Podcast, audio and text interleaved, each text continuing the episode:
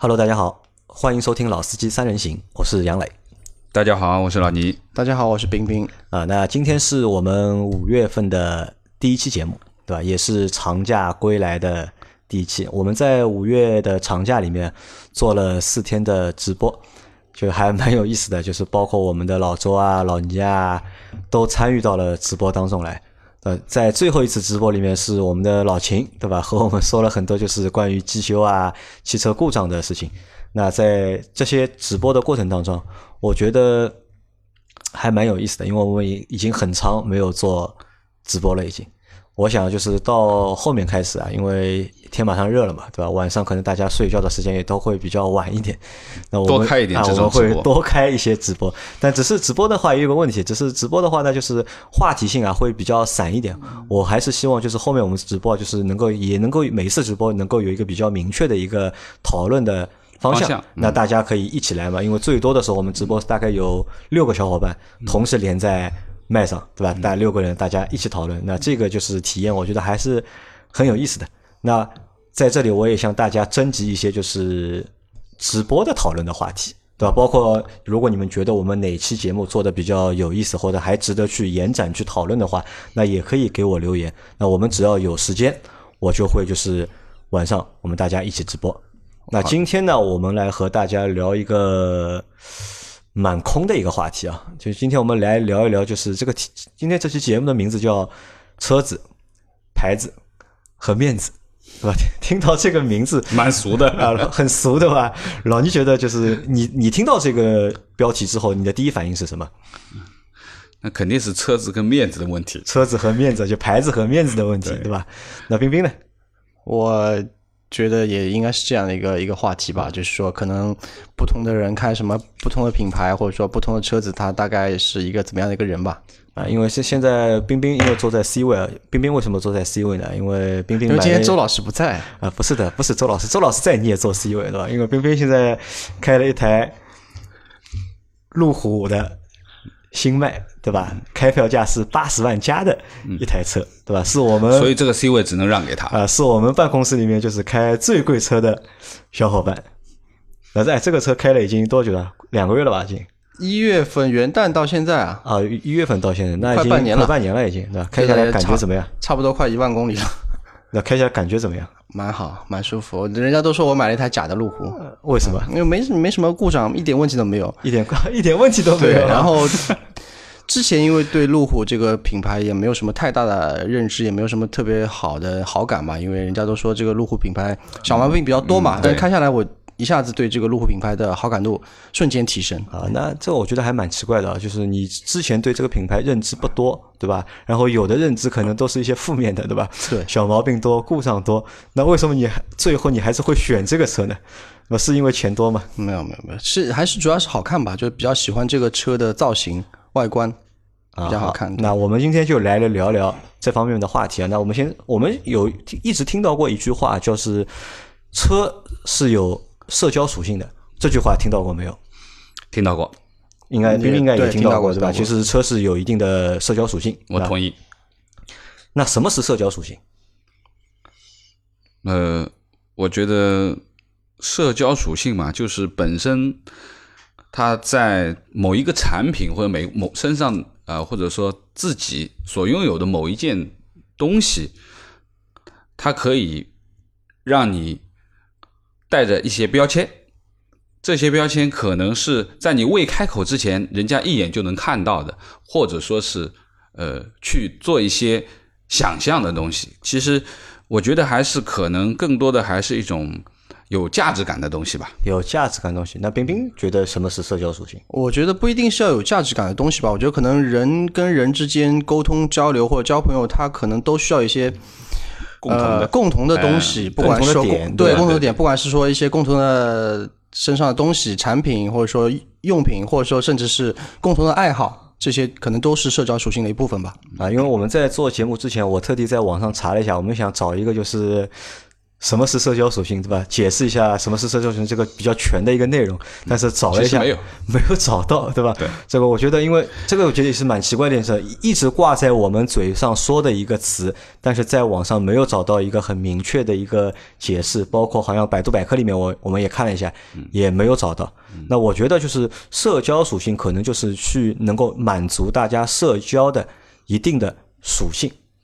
对吧？因为社交存在各种场合嘛，就各种各样的社交，就是人和人之间，就陌生人和陌生人之间社交，对吧？朋友和朋友之间的社交，或者是生意上的社交。我觉得社交属性就是指能够满足社交的某些属性或者某一个点，就像冰冰说，可能是一个共同点。那我们现在讨论一下啊，那老倪和冰冰，你们觉得就是在你们的社交过程当中啊，就是你们觉得哪些点是你们比较看重的，或者是比较在意的？就如果我们三个人是不认识的。嗯，对吧？比如我们三个是不认识的，我们要坐在一起，我们要满足哪些点，我们可以坐在一起？嗯，我觉得就是呃，大家在一个场景当中啊，可能是第一次见面都没见过，那肯定会有一个场景嘛，对吧？对。那么首先来说呢，我觉得呃，我认为啊，就是基本上很多的第一印象往往是最终结果就第一印象啊，对，就是这个人看上去顺眼不顺眼，因为其实我也不认识他，我也不知道他做什么，我也不知道他是。呃，怎么样的一个收入标准，或者说从事什么行业，什么都不清楚。但是最起码来说，就是可以从打交道的一瞬间吧，或者说大家很简单的打个招呼，或者说朋友介绍一下，其实是可以找到一些感觉的。其实人跟人之间交往还是很多在乎一种眼缘，对吧？那这种这种眼缘如果对得上眼了，那肯定那话就会多了，就可以延展出来讲很多的东西嘛。因为男人嘛，第一印象很重要。对对对，吧就是比如说男人和男人之间的交流，可能谈谈很多男人比较感兴趣的东西。如果抽烟的，那么大家看看抽的什么烟，对不对？或者说有的大家喜欢喝点酒的，那可以看看酒。那么其实有很多很多种方法去，呃，或者说是去了解对方。但是最主要还是第一眼最重要。那冰冰呢？我觉得还是呃很多共同的点吧，比方说共同的朋友，因为啊，对，可能我们认识的，对对我们认识可能就是我和冰冰认识是通过共同的朋友嘛？吧对你可能是就是在一个场景下面就发生这些社交的关系，可能它都有一个基础，有有可能大部分都是因为有共同的朋友，是或者说共同的爱好，那可能走到一起，然后去做这个社交的一个事情。那么回想一下，因为我和老倪认识了已经多少十几年了吧？嗯，零五年认，我们应该是零五年04认识05的啊，到现在零九年已经十四五年了，已经对吧？老聂还记得当初就是我们刚认识的场景，还有印象吧？嗯，我们在同样的一条走廊里面，然后我们有两个不同的办公室，对不对？呃呃，十几年前应该还是有印象。好像上次节目里面有聊到过，对吧？对对对对对跟老秦的节目。其实我还记得，因为我当时认识老倪，因为老倪年纪比我大嘛，因为那个时候我才大学刚毕业，其实是一个懵懂少年，对吧？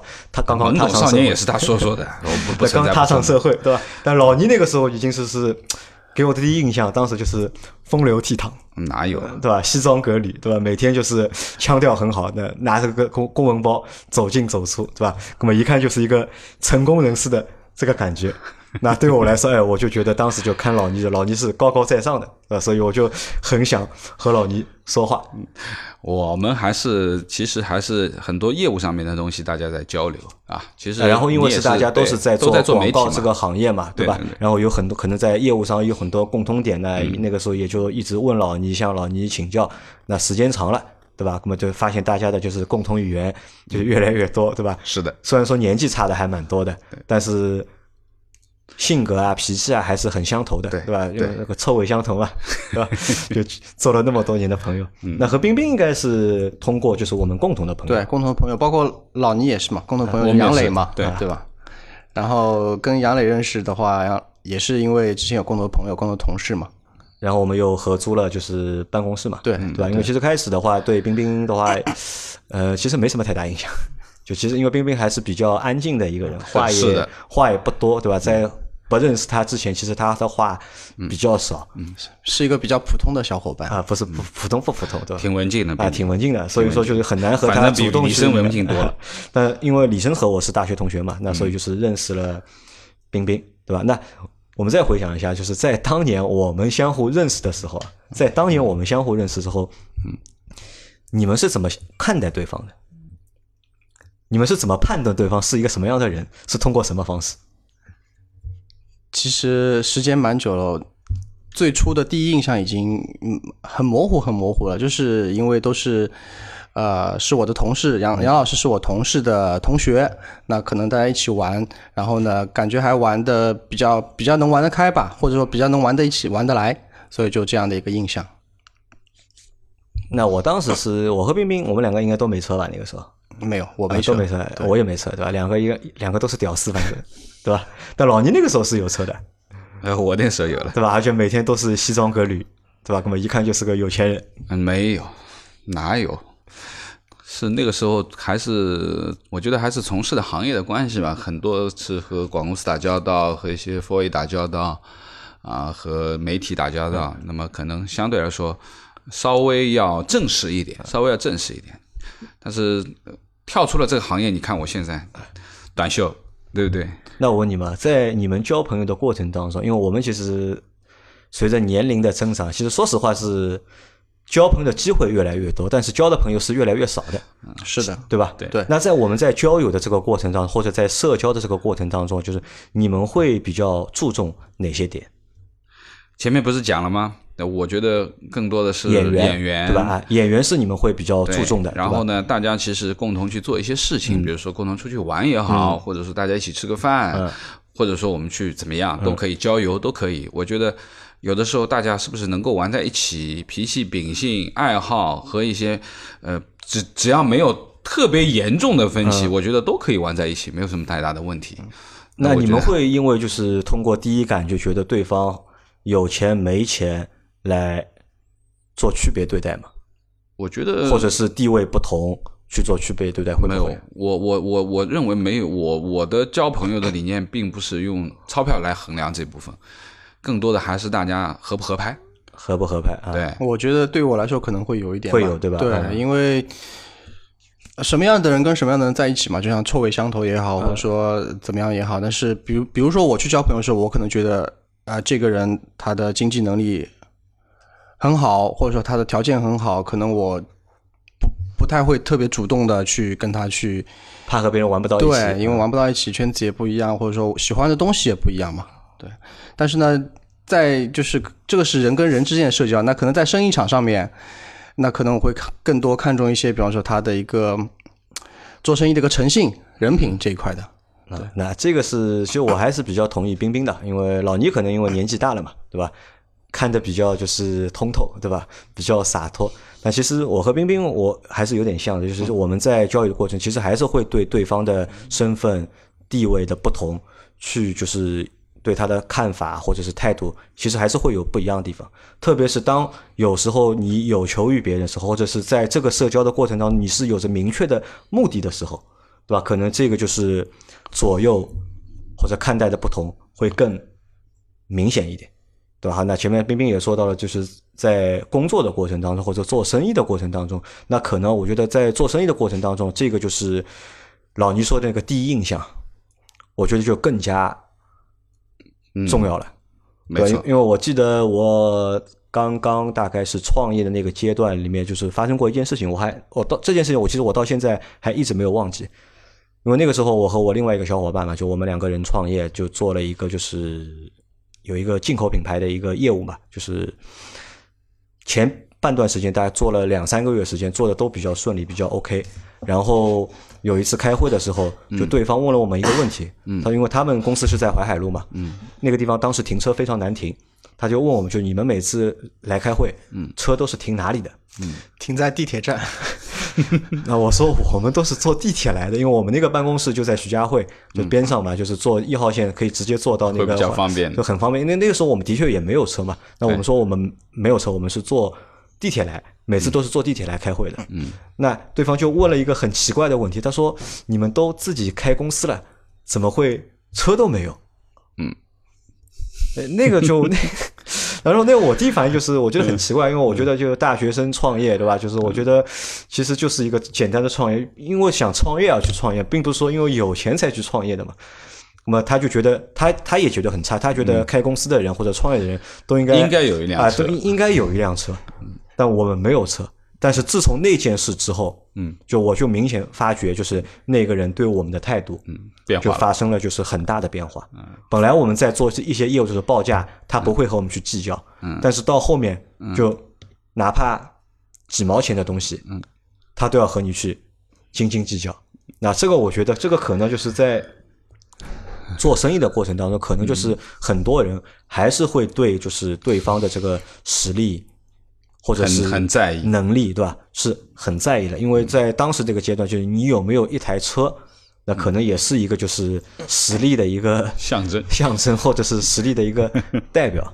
那从这个呢，就我们可以就衍生到什么？衍生到，因为前面我们聊的是纯粹单纯聊了一个就是社社交交属性的属性嘛，就对我们也不知道我们聊的全不全，就可能只是根据我们自己的就是实际的一个情况出发的。那我们现在衍生到一个就是车的一个社交属性。是那你们觉得什么是车的社交属性？老倪先讲一下吧。我觉得呃，从车辆本身而言啊，就是说。它一定是有它自己的一些产品的属性的，这就像我们去选车的啊，时候，对，这是产品吧的属性的啊。这是这是它车自身的一个属性。那么同样，我觉得车不同的车厂、不同的品牌，其实每一个品牌又涵盖了自己的一些属性。那我相信，呃，每一家造车企业的历史经历和它曾经造过的车、曾经辉煌的阶段都不一样的。所以说呢，我觉得品牌也有一些属性。那么，我觉得最主要的，其实呃，对于车的社交属性而言，其实呃，我觉得可能还是一辆车体现了一个价值体现了价值啊，体现了一个价值。那么这个价值里面呢，又可以把它变成什么呢？比如说，呃，代表了一种身份呐、就映射到人的价值上、啊，代表到了，就是因为车辆是人来驾驭它的嘛，嗯对不对？是属于这个家庭、属于这个人的。那最基本的就是说，可能会影射了身份、地位，乃至于阶层，或者说是工作，啊吧？那么还可能从一台车的上面看到某个人的爱好、性格性格啊，或者说他自己的审美，对不对？我觉得就是说，其实车这个东西，就像那对于男人而言，可能车就是一个非常具有社交属性的这样的一个物件；可能对于女性而言，可能珠宝啊，或者说女性更 care 的这些东西，包包啊，哎，代表了它的一种属性，对不对？那么可能，嗯、限量版的这个包包，可能在男人来看，可能什么都不懂，但是女女人可能一看，哟，这款包全球限量版的，那价值就不同了。嗯，你有钱也不一定能买得到啊，就说明你可能又有钱，又可能很有关系，对不对？那么我觉得就是，呃，车对于男人而言，我觉得它的这个社交属性或者说是一些标签，呃其实是非常明确的一个东西。那冰冰呢？冰冰觉得什么是车的社交属性？我其实社交属性这个这个话题有点大啊，就是影射到车上面，我可能觉得可能不同的人开不同的车，他可能所代表他的这个人的一个形象也不太一样吧。就像可能呃，大家传统思维里面可能觉得宝马是呃暴发户开的。然后呢，开奔驰的都是司机，对吧？戴白手套的，然后开奥迪的都是那个乡村企业家，啊、可能是这方面。然后呢，刚刚刚杨老师讲的那个小故事啊，我其实想到一点，就是说，你开什么车跟你开公司其实还是有一定关系。怎么讲呢？就是比方说你去注册一家公司，那你这家公司的注册成本可能是十万、五十万，但是很多一些大的一些项目或者说大的集团公司，它可能对于你的注册资本也是有要求的会有要求，对，嗯一千万以上或者怎么样的。其实这个也就是一个车所带给人的一个属性的一个一个东西吧。就是，其实我觉得，就是车的社交属性是指，就像前面老倪说的，就我们的第一印象，对吧？其实车也能够成为就是人对人的一个第一印象当中的一个点，或者是一个环节。对我们可以通过一个人开的是什么车来判断他的一个就是身份啊、地位啊、收入水平，或者他的一个性格、一个爱好。那这个我觉得是存在的，而且也是一个，你说它不合理吧？其实我觉得也蛮合理，对吧？就像冰冰前面说的，对吧？做生意嘛，对吧？其实还是要看一下就是对方的就是这个实力。嗯，但是我可能很难去查到你的就是银行的余额到底有多少，那我只能通过就判断对吧？看一下你这个车大大概是卖多少钱的，我们来就反过来推你的一个就是公司或者人的一个就是经济的一个水平或者经济的实力。对，就像前面讲到，可能呃，我从几个维度去看这个车的属性，或者说去对应人的属性。那我相信就是说，前面说了这么多啊，可能有些东西是不正确的，对不对？但是你肯定从里面可以找到一个共同点，就是和车完全比较符合的一些共同点。那我觉得这个其实就是呃呃很多呃，我们说我就是你要去了解一些事情的时候，你去揣揣测一些事情的时候，可能这是一个标志性的一个东啊、西。你们会不会就是很 care 这件事情？就是对方开什么车，我不会很 care，你不会很 care？对，不太 care，就是在我不 care 自己开什么车。啊，你 care 自己开什么，不 care 别人开什么车。对那那这是为什么呢？这个这是冰冰自己对就你自己有要你在求。谈生意的过程当中，我在交朋友的过程当中，可能就是对方开什么车，你们会 care 吧？不会，应该不会 care，对吧？我最多就是通过对方开什么车来判断一下他是一个什么样的人，对吧？其实就是其实就是看你 care care 不 care，就是这个人有没有钱吧，就最、最直白点呀，最通俗的讲就是有没有钱，对吧？开什么牌子的车，多少钱的车嘛，对吧？可能后面什么性格啊、爱好啊，或者说这些可能是更后面的想法对对吧对对。首先你得跟他有一个联系，嗯，然后你才可能逐步逐步去了解嘛，对不对？也就是说，如果呃完全是两类不同的人，根本就想不上话的，或者说对不上眼的，那也就是到此就结束了，这个社交也就没有展开。那我觉得很多很多东西其实还是最基础的一点达到了以后，去延展出更多的可能。就像我们说，我们有第一次的握手，我们才有十五年的交情，到现在同样嘛。那么其实呃，车辆这个东西其实还是非常明确的一个东西，我觉得。这个东东西啊，就听上去蛮俗的，嗯，但实际上 又是真实的，就是存在于我们的生活当中，或者存在于我们的就是这个就是思维当中。我我这样理解，不知道对不对啊？可能就是说，因为像你我，我们都是在上海啊，或者说我们是在北上广深这些大城市，可能现在呃很多大城市而言，对于这些车辆啊，其实也已经习以为常了，不是太敏感这些事情，或者说车辆的品牌啊、价值，倒反而大家很平淡。对但是有可能在一些相对不是特别发达的地方，某些呃三四线、四五线乃至于更低的一些小的地方，那一辆车就可能代表了整个的一个家庭的在这个地方的一个地位。我我觉得，我认为可能是这样子的。对对对，因为很多就像一些外地城市在，他如果在上海工作打拼，那很多人买车他都是逢着那个就是抠着那个节假日过年，过年之前买、呃买好之后就哎对吧对衣锦还乡，然后开这回去。也能也能说明一些问题，就是说，呃，关键还是在于，呃，驾驭他的本人，他在这件事情上面到底啊，我们说的就是汽车啊，对于他而言，可能是不是一个代步的工具，或者说是一个我们自己说的知心朋友，汽车就是你很好的一个小老婆啊，知心朋友。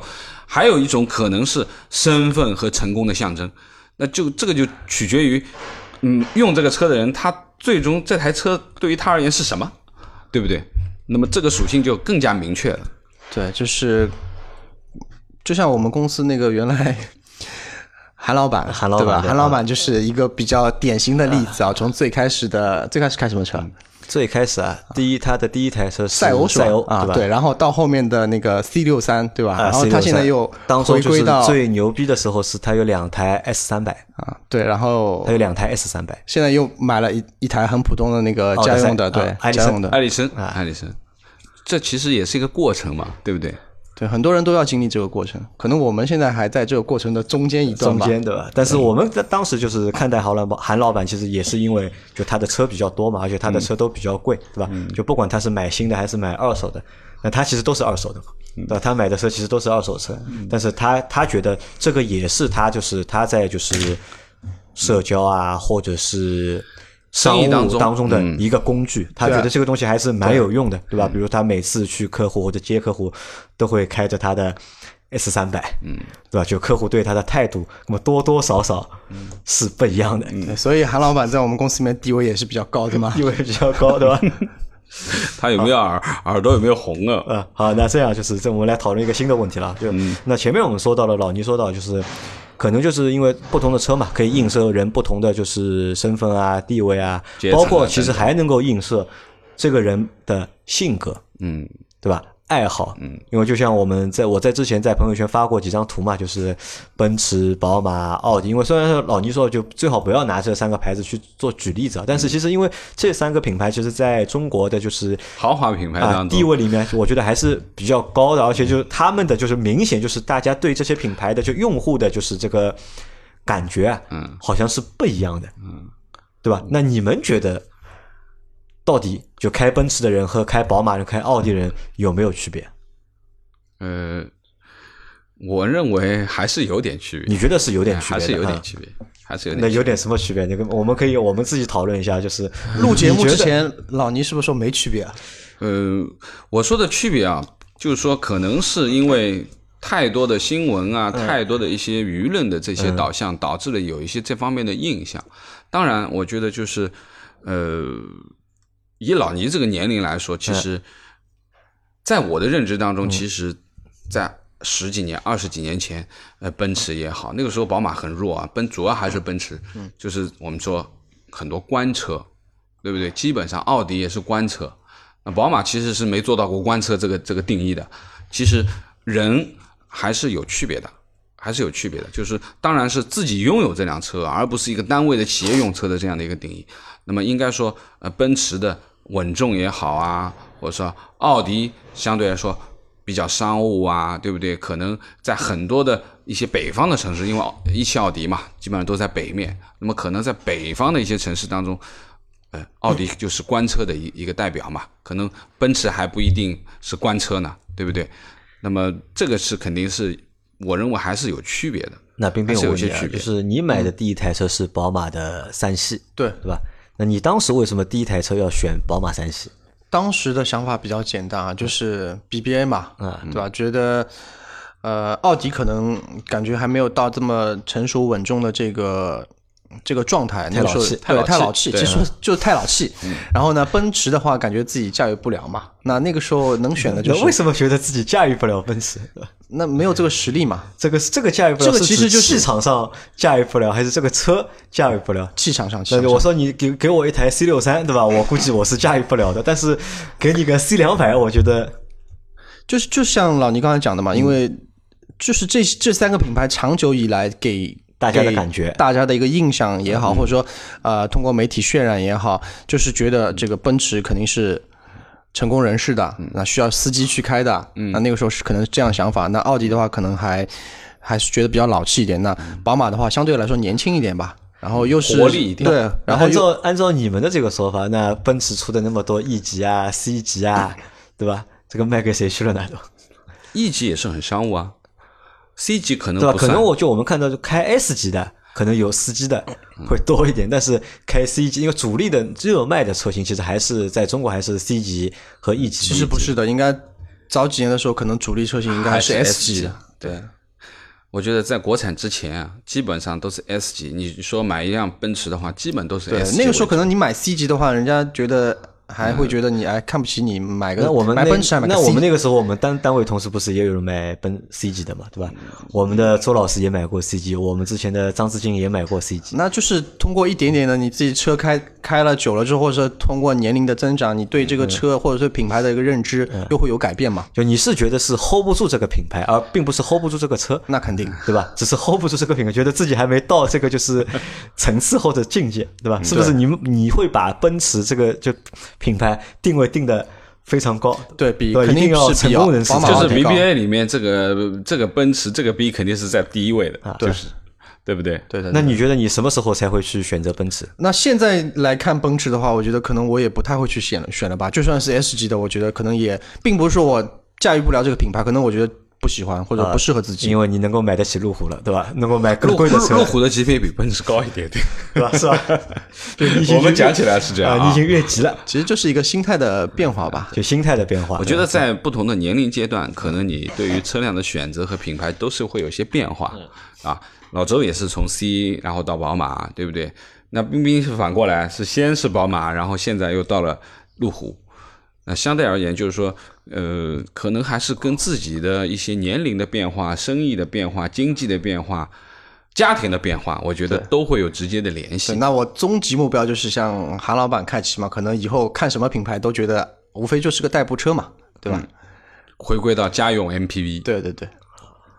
你已经到了，杨磊，你已经到了，你可是嘲讽我吗？是在？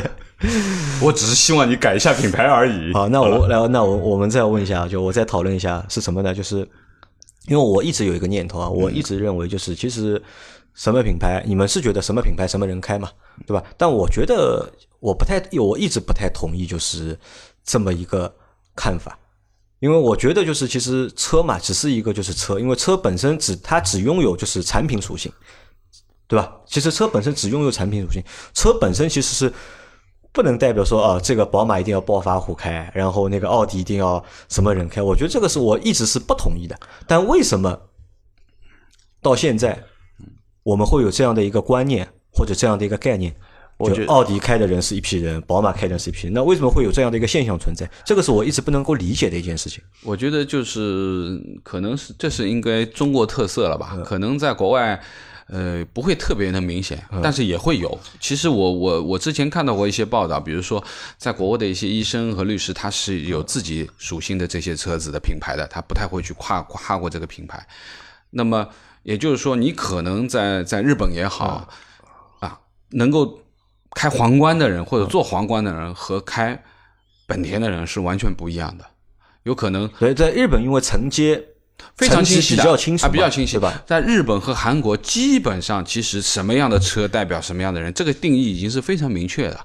啊，中国可能会跨度很大，你可能是个，比如说我们说在在日本说你是个科长，是个部长，还是个社长，你完全是不一样的，是不是？但是在中国其实是有点混乱的。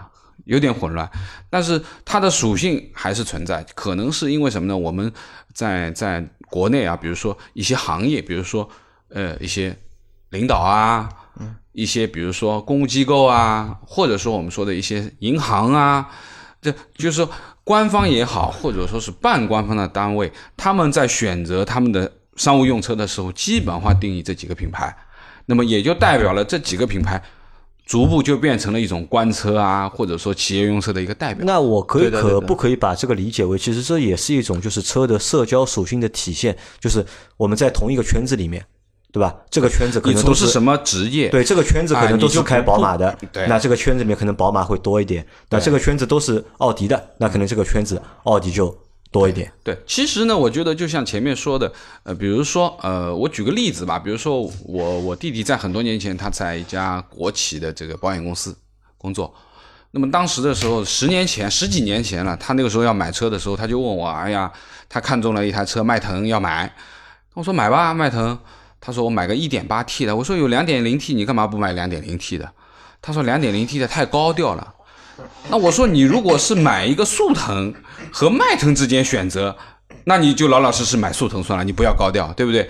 但是你已经买到了迈腾，那一点八和两点零有什么高不高调、低不低调？哎呀，他说我们单位里面，嗯，基本上都是一点八 T 的车子，开到两点零的都是领导或怎么样怎么样，这个是我否掉了啊。这个是哪年的事情？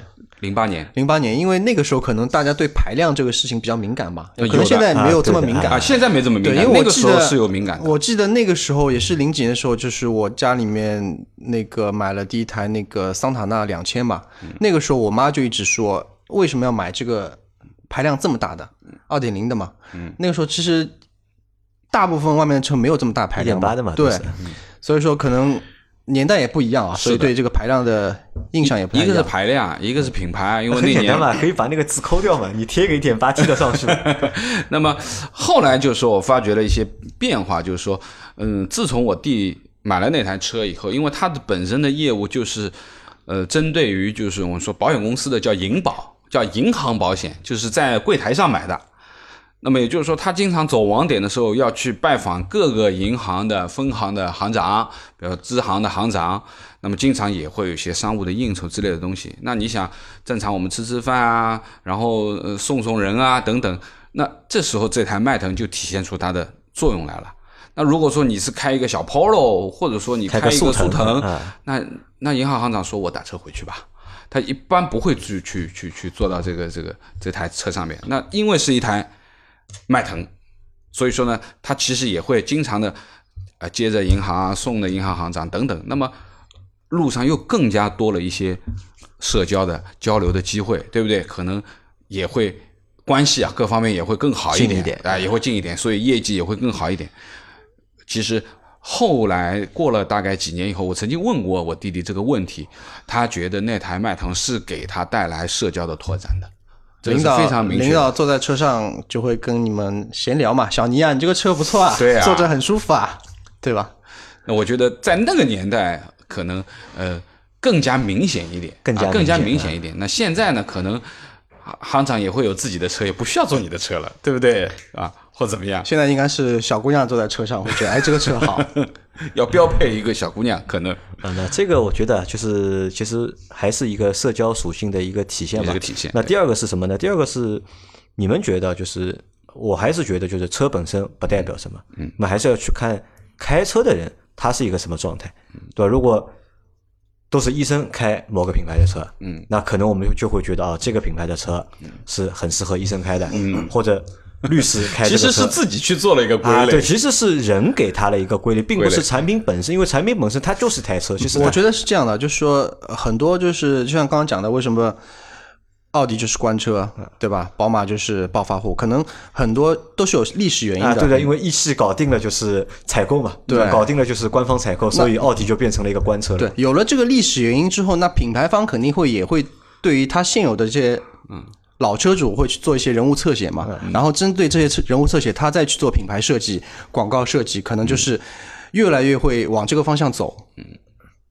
但是到现在来看，这这个我觉得也是一个就是开始模糊了老老黄历了，已经对吧？其实到现在来看的话，我认为啊，就是这个东西已经越来越淡了，就我们很难去说，就是开奔驰车的一定是什么样的人，开宝马车的一定是什么样的人。对对对，当然，就是这是我开个玩笑，就是这个可能就是宝马车主听了也不要不开心啊。就是同样就是做那个就是引擎盖嘛，对吧？我们也之前看到了，就奔驰车主做引擎盖和宝马车主去做引擎盖，就做出来给出来水平不一样，给出来的一个就是 效果。效果不同是吧？对吧？画面的感觉也是完全不一样。但我觉得这个还是什么呢？还是人的问题，并不是车的问题，对吧？不能说就是哦，这这个车怎么样怎么样？我觉得还是和人有关。那这是一点，还有一点，我觉得到目前我们来看，就是越有钱的人啊，可能啊，就是他们有的车可能越多，嗯，对吧？有可能他也有宝马，也有奔驰，他也有奥迪啊不，同的社交属性，对，他在不同的车。场景下面用不同的车，对吧？可能我们是看不到的，因为对普通人来说，可能我们就只能买一台车，那可能你们就能够通过我一台车能够了解我是一个什么情况。但可能对那些就是比较有钱的人来说，而且我们所有的那些就是标榜或者标签，其实我们那些标签啊，就贴在两头嘛，对吧？要么就是贴在穷人头上，嗯，然后要么就是贴在有钱人身上，对吧？其实这个我觉得也是一个就是。其实我是不提倡，就是我说实话，就做这个节目的另外一个原因，也是就不提倡大家就是以车来看人。就我们以前是以貌取人嘛，对吧？我也其实不提倡，就大家就是以车 去取人。因为车最终啊，其实我觉得还是一个就是交通工具而已。的确，嗯、从车子的角度上讲，当然它最主要的功能还是带着我们去各个样的地方去远行啊，去工作，去生活。呃，那么其实今天我们在聊这个节目呢，其实是之前老林一直在跟杨磊说，你可以换一台车了，你那个宝骏七三零可以换成宝马七三零了，因为我觉得有的时候这个时运啊，讲了迷信一点啊，就是说这个这个品牌可能还有一点这个迷信的这个色彩，就是说车子开得好的，生意也是很好。那你看，你看石老板，你看对不对？路虎开着生意越来越好。我觉得有的时候呢，我也蛮迷信的，啊、一直希望能够杨磊，因为他原来呢，好歹也开过宝马，开过大众，开过英菲。那他最近的这辆车就是七三零，已经开了一年多了。我也是希望他能够换一辆，但他不是开的满意度很高吗？他满意度是可以的，但是说实话，生意做得很烂啊，对不对？那就不要换，那就再买一台。再买一台我也同意啊。那这个我是这样认为，就是我们前面聊的是虚的东西，对吧？现在聊的是玄的东西，对吧？这个是玄学，就你们同意吧？这个老倪这个观点，冰冰同意不同意？我不是特别同意，你不是特别同意？对，我只是这样讲，可能呃有一些风水的东西或怎么样讲，但是实际的，我心里想跟杨磊说的意思呢，就是有的时候，呃，买一辆好的车，第一个你自己开起来更愉悦，对不对？我跟你讲，为什么老倪要讲这个话题，你知道？就是因为他车已经换好了。他换车之前他不会讲这个话题的，不是不是，我之前就我之前就跟杨磊在谈过，我说的意思其实是就是说，当你换了一辆舒服的车的时候，对不对？你你自己在驾驭它的时候，自己在和它相处的时候，其实你心情是愉悦的，没有任何问题，对吧？你的车多漂亮，你看你的路虎的新迈的内饰，那我也看得很很我问你们一个问题，我问你们一个问题，就是你们是怎么看待我开宝骏七三零这件事的？呃。我觉得杨磊开宝骏七三零，他刚刚买回来的初念是想做一期节目，对不对？那我觉得他蛮有勇气的，就买一台开。当然，我也并不是反对说宝骏七三零，但是实际他在使用当中，他也吐槽了很多次加速没劲啊，跑长途很累啊。其实我认为有的时候，呃呃，一辆车的性能和安全有直接关系，毕竟一家人都在车子上面。我觉得相对安全一点的车子，稳定性更好一点的啊，动态性能。各方面更好一点的，可能呃更更更合理一点。那我其实是这样的一个考虑，说让杨磊去换一台换一台车啊。品牌其实倒也是，但我觉得我觉得是这样，我觉得是一个人开什么车啊，嗯，其实是他的一个就是经济实力的一个实际的一个写照，对对吧？就说难听点，我觉得就是如你如果你有钱的话，对吧？如哪怕就我们前面讨论那个问题嘛，说你要买个代步车，对吧？你会去买五万块钱代步车吗？不会，对吧？你会去买十万块钱代步车吗？不会，对吧？我会买个十五万的代步车。你会买十五万，因为你有更多的。因为我有我有一个最基础的车辆我觉得还是和这个还是实际和就是一个人的就是经济的一个状态或者状况是有关的。如果有钱的话，我相信就是我当初也不会买宝骏七三零，嗯，对吧？那这是一点啊。那第二点就是我同意你说的另外一个点的。另外一点是什么呢？时运啊，可能多多少少，但这我不把它归结为时运，我把它归结为什么呢？一种心理暗示。嗯，可以。我们开更好的一个车，对吧？就是每天就像你们前面说的，开着舒服，对吧？心里开心，对吧？心情就好，对吧？心情好，可能就是人的状态会好一点。那做什么事都很顺。我插一句啊，我插一句啊，就是刚刚讲到那个开什么车的一个心心理状态啊，就是。之前开宝马的时候，我觉得我那个路怒症还是比较明显的，但是现在就是换了车之后，感觉我的路怒症好很多了。就是碰到一些就是要强行发火的强行加塞，或者说你脾气上来的时候，就想想，哎，自己开这个车，人家开可能比较普通普通的车，那我就让让他吧。啊，是这个，这个这个是一个比较有意思的心理变化。那这是一种啊，就是心理暗示是一种。那还有一种什么呢？就可能就是在对做生意的这个过程当中啊，就是可能会稍稍影响一点。就是前面说的社交圈，别人对你的一些看法，对吧？我们真的说去谈个什么生意啊，什么对吧？我如果真的开一个。宝骏七三零去的话，嗯，那有可能就是别人看你的态度啊，就是你的实力。那你哪怕包括就是我们去那个试驾也一样的呀，嗯，对，对，我们去试驾，其实试驾就是那些四 S 店的销售其实都很精的，嗯，对吧？他会看啊，他都会看一下，就是你进来什么车是什么车来，对吧？你像我们开我开个宝骏七三零，对吧？我去试一下吉利啊，去试一下自主品牌，我觉得都 OK 的，都没问题。但是如果我开这个车，我们去试奥迪啊，去试宝马，就明显就会。被人家冷淡了，感觉就是对方的态度，那么其实不是那么的友好、热情，嗯，或者友好，对吧？那么我觉得这个呢，就是说实话，就是这个也是想和就是听众们说的，因为车这个东西啊，嗯，对吧？就是能够带的东西，就是我们前面说到有，其实是有社交属性对在里面，但是这个社交属性，那么到底有多强？那其实还蛮强的，对吧？但是对你的影响到底有多大呢？那就看你自己强不强大，对的，这个就看你自己本身强不强大，对对吧？这是第一点嘛。那么第二点呢是什么？第二点就是我觉得就是因为车最终嘛还是一个就是交通工具。那么大家在选的时候啊，我觉得还是应该就是根据自己的实际的一个就是经济状况，那么去选一个就是适合自己产品，对吧？也不要就是故意去买很便宜的东西，那么也不要就是打肿脸充胖子去带很多钱买一个很贵的嗯对车子。对我我一直认为就是说，呃，杨磊一直在在哭穷啊，他一直在说没钱没钱没钱。那 OK，如果杨磊要换车，我觉得呢，我希望他能够脚尖颠一颠，我没有希望他杨磊要去跳一跳，一定要硬上一辆什么样的车，我觉得这个没意义。但是呢，我觉得还是希望给自己要脚颠一颠的这个空间，让你感觉。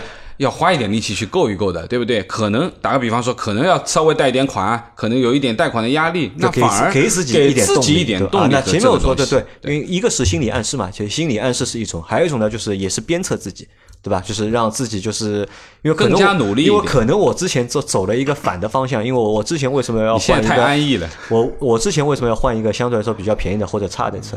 其实我我也是想，不是我其实我也是想鞭策自己。就是别人是反向鞭策，削发明志嘛，对吧？那我这个可能也是对吧？我买一个破点车，我就鞭策一下自己，激励一下自己。但是可能这个方向错了，就人变得越来越安逸，对吧？可能应该是没什么追求了，可能应该反过来的。应该当时应该是贷款贷个一百万去买个一百万的车，对吧？没没有让你贷一百万，好吧？我觉得你能够贷个十万二十万就上一个台阶了，对不对？我觉得呃，有的时候给自己一点动力和压力。啊，有利于自己，特别是我们在正常的，我们现在还没有在退休的一个状态嘛，对不对？还是需要有一些奋进，需要呃更多的一天啊，对，更多的空间、机会等等。那我觉得有的时候呃，不单是一个面子问题，有的时候啊，不单是一个面子问题，可能还是需要给自己一些激励的东西啊，让自己的心理各方面能够更往前去积极的去前进。啊，我觉得这个是有非常有必要的。可能因为杨老师之前换宝骏太多了，对，换 换了太多，换宝骏七三零，呃，主要原因可能还是因为钱吧，就是事业也是碰到了瓶颈期嘛。然后不是瓶颈期，是挫折期，挫折期对。但是我觉得换了这么多车，可能下一辆也快了吧？快了，我都已经办完了，就接下来就开始搞他的。啊啊，那么后面要做那个了，要做杨老板选车专场。杨老板选车专场，然后准备再做三个月到半年，差不多吧？差不多，差不多。啊，到今年年底好歹有点起色了吧？对不对？OK，好吧，那这期节目聊了多久时间？嗯，四十五分钟了，四十五分钟。那其实也乱七八糟，不知道在聊点什么东西啊。嗯，但是我随便但是我觉得这些我们前面说的那些东西都是真实存在，并且发生在。我们的身边？生活对。当中，那我们也是希望大家能够更理性的嗯。去看待这些问题。是的，那么欢迎小伙伴们在我们这期节目后面来留言，说一说自己对于社交属性的观点啊，对于车辆的，乃至于说你也可以发一些自己的故事上来跟我们分享。如果我们有说错的什么地方，你们也可以指正一下，或者说呃你们有自己什么观点，尽量给我们多留言，我们也会多听一些东西，我们回头还会再做一些总结。那么同样呢，呃，关注我们的公众号。那么加入我们的群，跟我们这个差不多，现在有千把号人了吧？共同一起，对，已经有一千两百号人了。那 OK，呃，加入我们的大家庭，共同来享受和分享我们的车和人和生活。那么希望大家来加入我们，谢谢。